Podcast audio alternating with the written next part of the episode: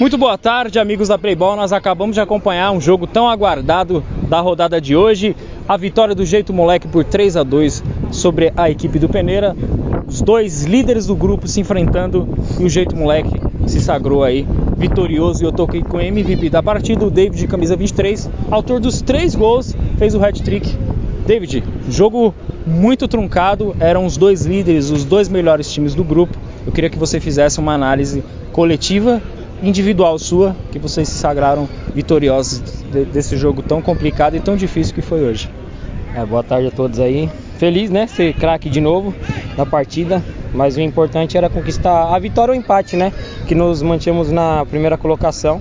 Fechamos com chave de ouro, como eu falei o jogo passado, agora é outro campeonato, é mata-mata, então perdeu tá fora.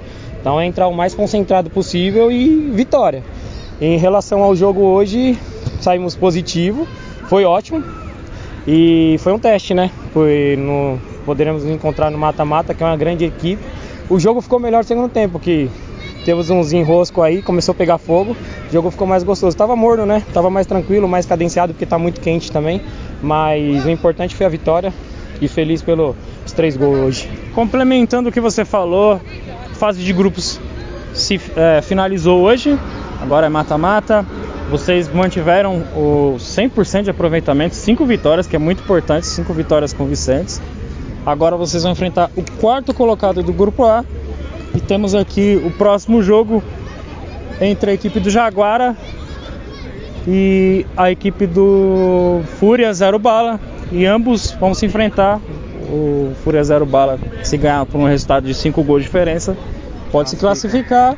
E a outra equipe joga pelo empate. É, eu não sei se vocês escolhem adversários, como vocês terminarem primeiro, não tem essa de escolha de resultado.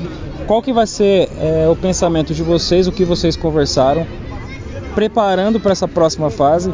Que a gente sabe que muitos campeonatos a equipe vai muito bem na primeira fase, mas como é um campeonato de mata, pode não estar tá num dia bom e perder para um time que não conquistou muitos pontos. Qual que é a cabeça de vocês para se preparar bem para essa próxima fase e manter essa regularidade de aproveitamento de vitórias que vocês têm no campeonato? Cara, a relação hoje em dia é muito difícil você escolher adversário, porque às vezes você pega um adversário capengando, só que o adversário é muito bom. Às vezes os jogadores não vêm no decorrer do, do pontos corrido e quando vem no mata-mata vem completo. Aí você pega o cara que está em quarto e isso é primeiro e acaba caindo no mata-mata. E pode acontecer o que você falou, jogar mal. Adversário não se escolhe, mas pelas campanhas é, chegar em primeiro você favorece pegar o último, né? Que é o menos qualificado, pelo menos pelo campeonato. Mas no, dentro da quadra não tem essa. Quantos jogos aí no, no, no primeiro primeiro turno aí, chega o segundo tempo, os caras viram o jogo, depois desvira e vira de novo, e aí você fala, caramba, o jogo tava praticamente ganho, e chega no segundo tempo dá um, um enrosco, acaba virando e outro time levando a partida.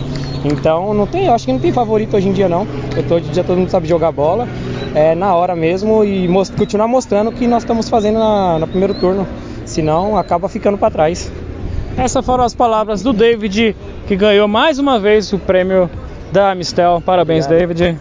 Valeu. Valeu.